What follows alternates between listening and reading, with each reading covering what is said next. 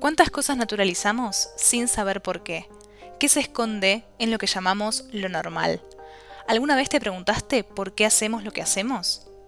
Bienvenidos a la segunda temporada de Detrás de lo Invisible, un podcast de la primera piedra donde repensamos lo que aceptamos como dado e intentamos rastrear de dónde vienen las ideas que nos enseñaron. En el episodio de hoy, las reglas de la cancha.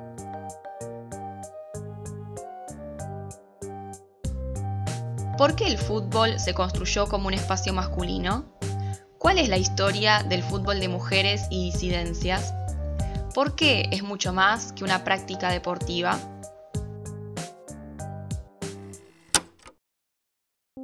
Hola a todos, bienvenidos a un nuevo episodio de Detrás de lo Invisible. En este episodio vamos a estar hablando un poco sobre fútbol femenino y su historia para entender de dónde viene esta diferenciación de género tan fuerte que hay en este deporte. Para hablar sobre esto, como siempre, me acompaña mi compañera Lau. Hola Lau, ¿cómo estás? Hola Lu, muy bien, como siempre lista para arrancar, pero bueno, antes quería recordarles que este podcast forma parte de la revista La Primera Piedra, un proyecto autogestivo, cultural, de derechos humanos, que este año cumplió 8 años y que, si no saben, se sostiene con la ayuda de las personas que nos leen, de nuestros suscriptores. Pueden acompañarnos y colaborar a partir de 200 pesos mensuales. Pueden encontrar el link para suscribirse en la descripción de este podcast y también en nuestra página web. Y algo importante también es que si se suscriben van a poder recibir en su mail un newsletter que lanzamos hace poquito y que se llama Tu próxima conversación. Y que es un newsletter especial porque les va a permitir recibir historias nuevas, diferentes, que fueron invisibilizadas a lo largo del tiempo y que surgen de este podcast. Pero que además cada 15 días viene en un formato interactivo por si se cansaron de leer de forma continuada, siempre lo mismo, para que lo puedan hacer en el subte, en el colectivo, mientras están viajando, en cualquier lado. Sí, así que ya saben, si se quieren suscribir, acá en la descripción del podcast tienen el link para suscribirse con todas las instrucciones para hacerlo a través de Mercado Pago y empezar a recibir nuestro newsletter cada semana. Si no se quieren suscribir, también pueden colaborar con el podcast a través de un cafecito, que el link también está ahí en la descripción, o si no, en nuestra página web, en todas las notas tienen el link del cafecito. Ahora sí, para empezar a hablar un poco sobre el tema del día, es necesario, como hacemos siempre en este podcast, ir un poco hacia atrás hasta los inicios del fútbol para ver cómo se fue construyendo esta idea de que el fútbol es un deporte practicado y consumido mayoritariamente por hombres.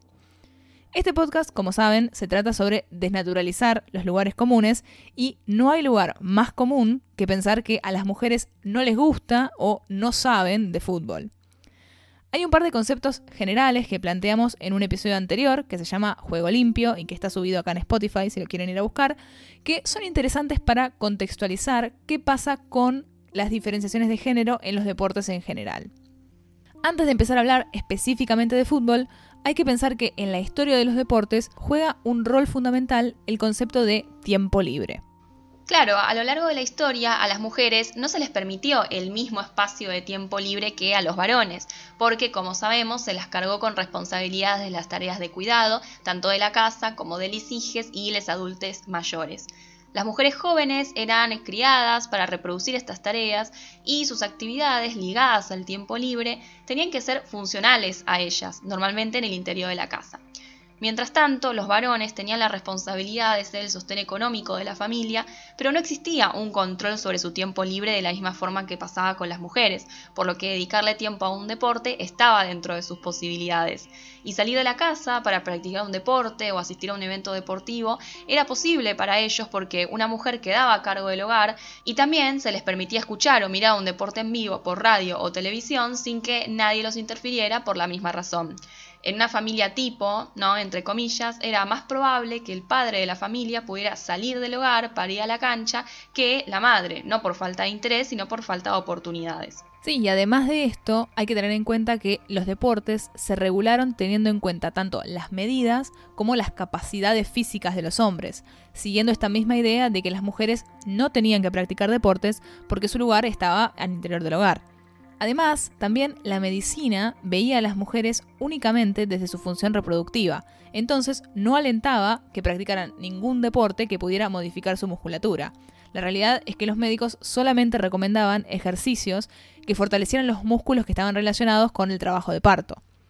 A esto se sumaba que lo que la sociedad exigía de las mujeres era la elegancia, la dulzura, la inocencia, que interferían con los valores masculinizados del deporte, que estaban centrados únicamente en la fuerza física.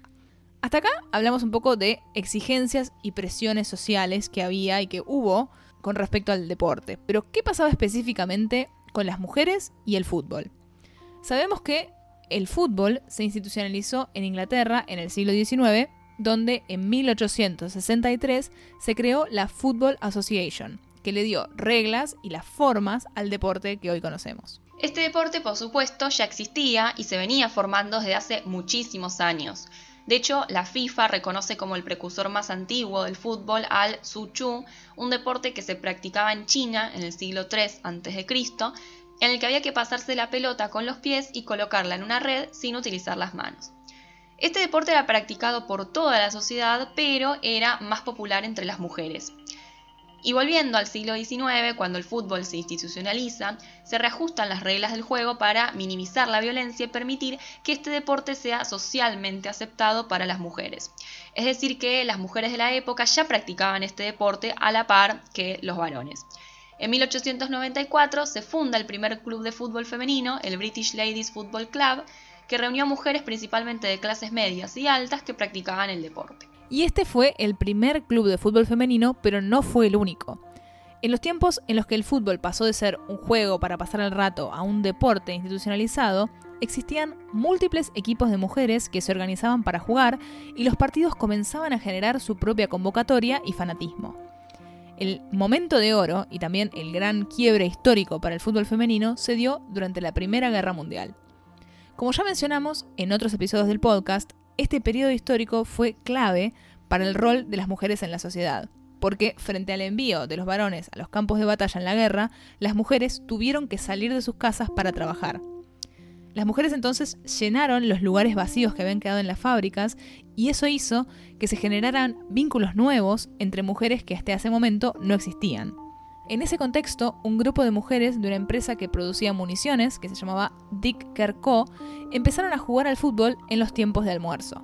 Los gerentes de esta fábrica y de otras fábricas del tipo alentaban la práctica de deportes porque veían que esto ayudaba a la salud, el bienestar y la moral de sus trabajadoras. De estos almuerzos y de estas actividades que se organizaban en Dicker Co, surgió el equipo Dicker Ladies, que fue tomando relevancia y junto con este equipo otros equipos de fútbol femenino que organizaban partidos para juntar fondos y colaborar con los soldados en la guerra. Y así fue como en 1917 se crea la Copa de las Municiones, que el nombre responde al rubro en el que trabajaban la mayoría de las obreras, y el primer partido que jugó el Dicker Ladies, que atrajo a 10.000 espectadores. Para 1920 estos partidos ya eran un clásico, juntaban más de 50.000 personas y de hecho muchas tenían que quedarse afuera de los estadios por falta de capacidad. Pero el fin de la guerra trajo consigo el regreso de los hombres a sus puestos de trabajo y de las mujeres al interior del hogar. Eran entonces tiempos de volver a organizar la sociedad y sus roles como habían estado tradicionalmente constituidos.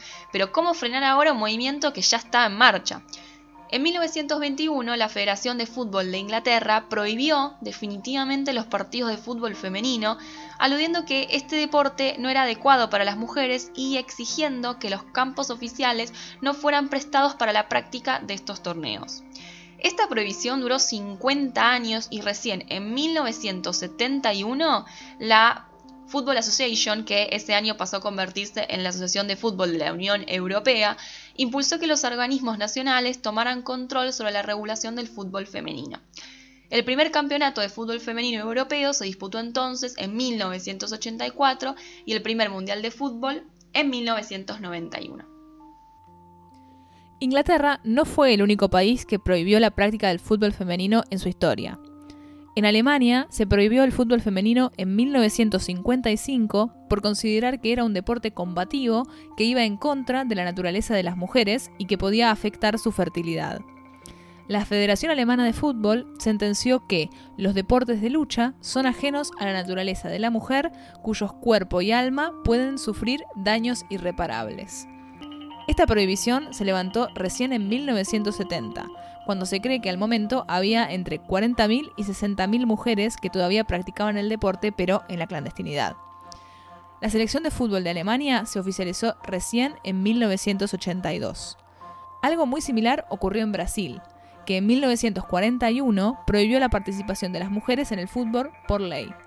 Esta ley decía que a las mujeres no se les permitirá practicar deportes incompatibles con la condición de su naturaleza y, por esta razón, el Consejo Nacional de Deportes debe publicar las instrucciones necesarias para las entidades deportivas en el país.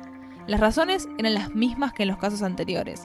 Se apuntaba a, supuestamente, cuidar la salud de las mujeres y sus posibilidades reproductivas, pero generando un fuerte impacto en su forma de relacionarse con el resto de la sociedad.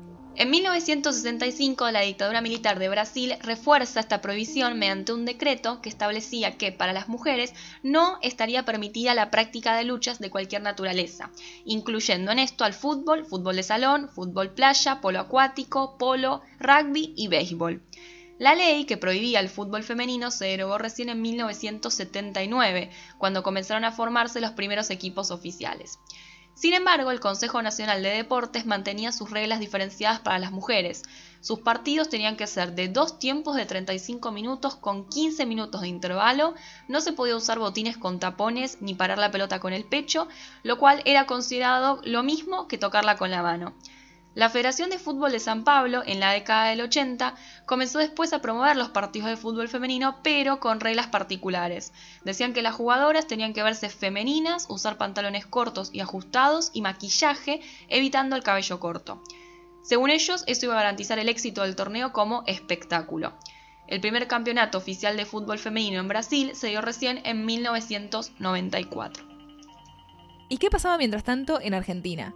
En Argentina hay un hito histórico para el fútbol femenino que aún no tiene el reconocimiento que se merece, y es el Mundial de Fútbol Femenino de 1971, mucho antes de la primera Copa Mundial Femenina que fue organizada por la Asociación del Fútbol Argentino en 1991. La participación en el Mundial de Fútbol Femenino no está documentada en ningún libro, ya que no estuvo organizada por los entes que regulaban el fútbol en su momento fue un grupo de 16 mujeres que llegó a la Ciudad de México y jugó en el Estadio Azteca frente a más de 100.000 personas, alcanzando durante esos 40 días que duró su estadía una victoria histórica contra Inglaterra en un partido que ganaron 4 a 1. Los goles los hizo la jugadora Elba Selva y la capitana del equipo era Betty García, una de las pioneras del fútbol argentino.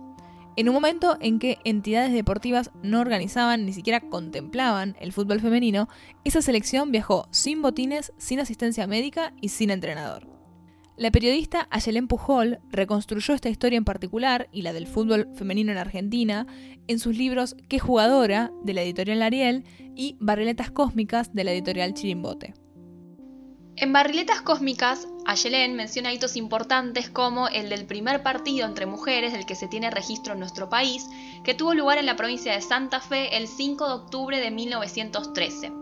Fue organizado por el Club Fémina de Rosario en el predio de la Sociedad Rural en Boulevard Oroño 27 de febrero a beneficio del asilo de Canillitas y se jugó entre dos equipos de nueve, el rosa y el azul. Prácticamente no hay información sobre el evento, excepto por un par de revistas y un diario que muestran algunas imágenes de las mujeres en la cancha usando cofias y vestidos. Y otro partido histórico que también reconstruye a Yellen en sus investigaciones tuvo lugar el 12 de octubre de 1923 en la antigua cancha de Boca, donde asistieron más de 6.000 personas para ver jugar a 22 mujeres divididas en dos equipos, las argentinas y las cosmopolitas.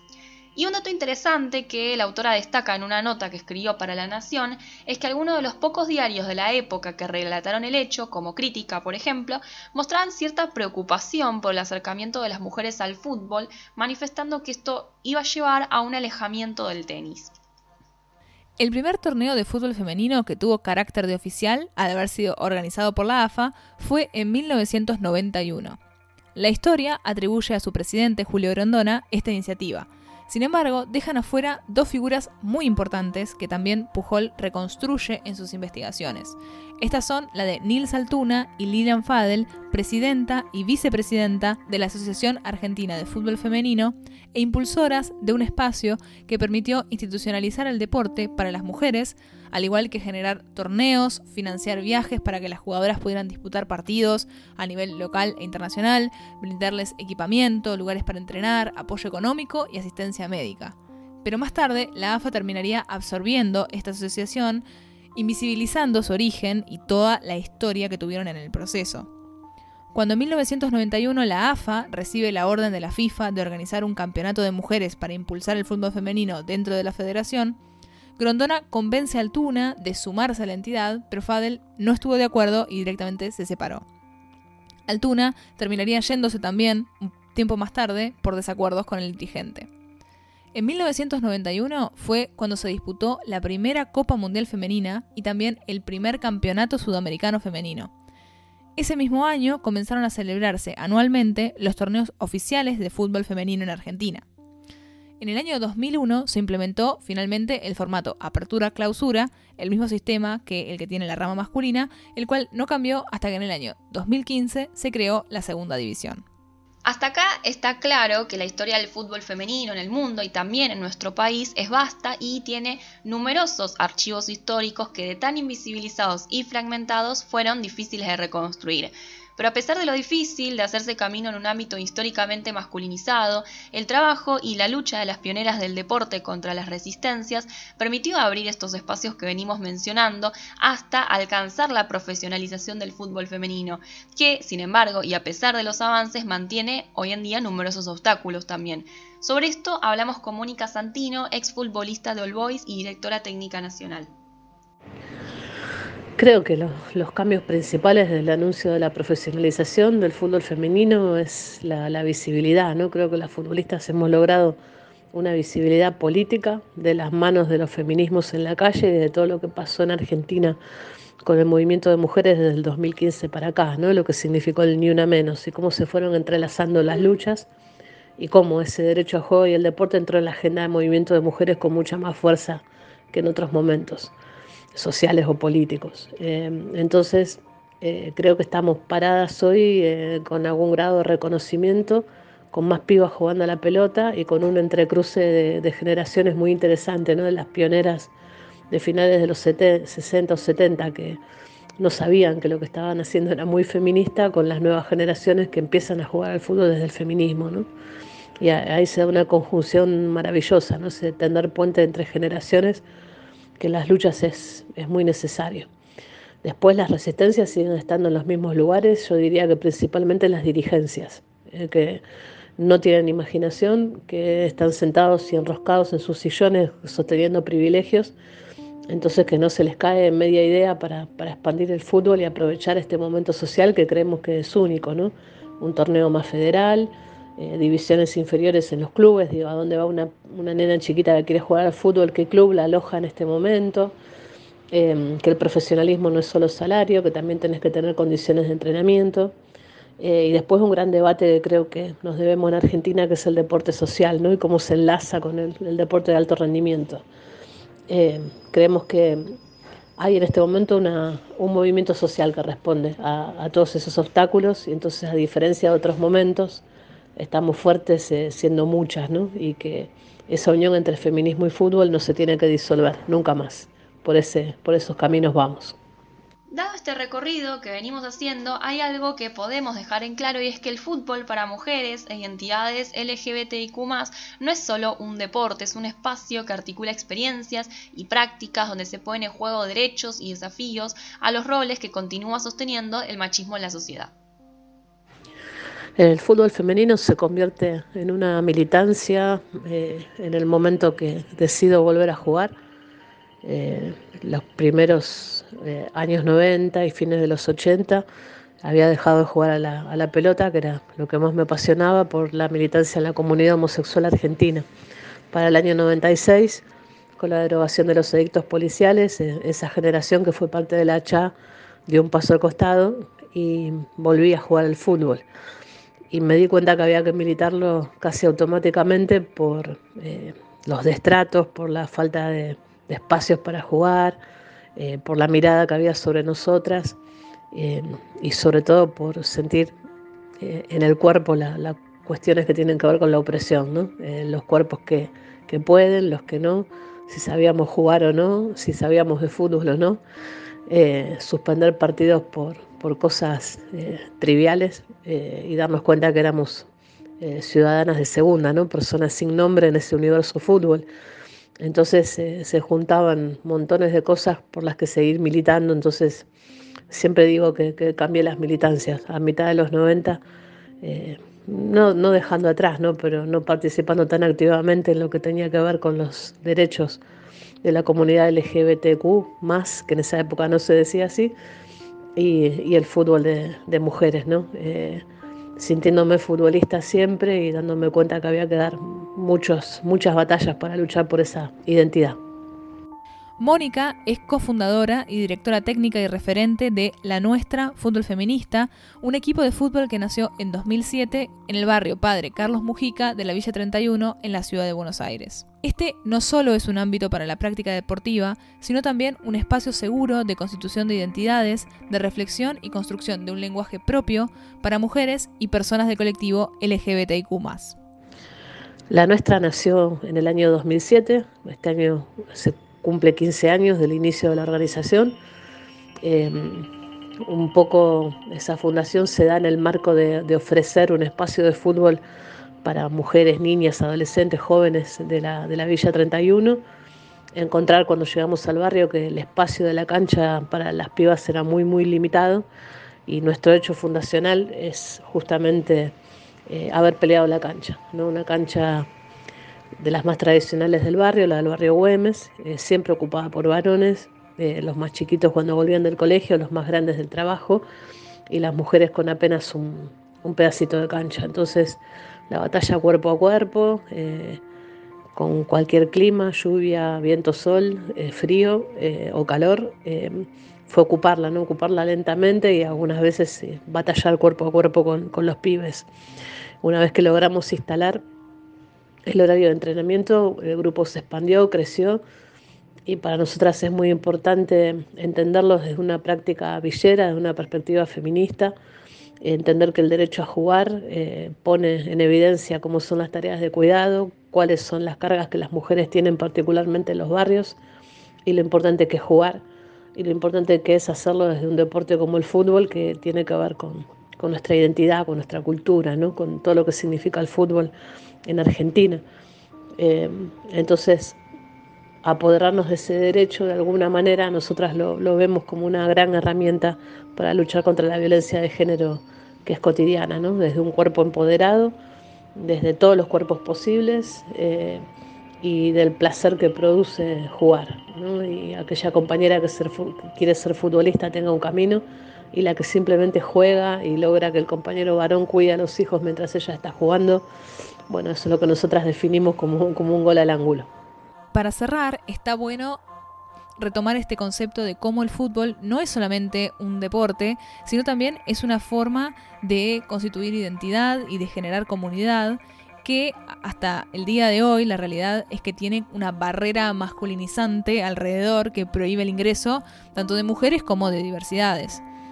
Y si nos vamos hacia atrás en la historia, en una historia bastante reciente de cosas que pasaron hace menos de 50 años, podemos ver que poco tiene que ver con que las mujeres no les importa el fútbol o que las mujeres no saben de fútbol, sino que podemos ver cómo existían hasta prohibiciones legales de que las mujeres practiquen deportes hace menos de 100 años. Entonces, poner todo eso en perspectiva nos permite mostrar cómo el fútbol y otros deportes pueden generar un significado más allá del deporte en sí. Y también valorar un montón lo que está pasando, la visibilización que se está teniendo del fútbol femenino en la actualidad, que si vemos que la primera Copa del Mundo femenina se jugó en 1991, podemos ver que en muy pocos años el fútbol femenino creció muchísimo y a pesar de que falta mucho todavía por, por conquistar, pequeñas cosas nos muestran que vamos hacia un camino de la igualdad. Este año, por ejemplo, se dio que la primera federación de fútbol en dar un salario igualitario a mujeres y hombres fue la de Estados Unidos y por más de que es un ejemplo en todo el mundo, por lo menos es el primer ejemplo de igualdad en el deporte el que podemos tener eh, recién este año. Así que queda mucho todavía por hacer y está bueno siempre poder, como hacemos siempre en este podcast, eh, irnos un poquito hacia atrás en la historia para desnaturalizar algunas cosas que parecen naturales, pero en realidad tienen mucho por detrás. Así que si les interesó este tema, saben que, como dijimos al principio, hay otro episodio donde hablamos sobre la historia de las mujeres en el deporte en general, que se llama Juego Limpio. Lo pueden ir a buscar en el canal de Spotify, está en la primera temporada y le da un poco más de contexto a los deportes en general. Así que si les interesa, saben que ese y todos nuestros episodios anteriores están en el canal de Spotify y que nos ayudan un montón, si les interesa el tema, compartiendo el podcast para que nos ayude a llegar a más gente. Así que eso es todo por hoy, es el final de este episodio del podcast y nos vemos eh, con un nuevo tema en 15 días. Detrás de lo Invisible es un podcast de la primera piedra.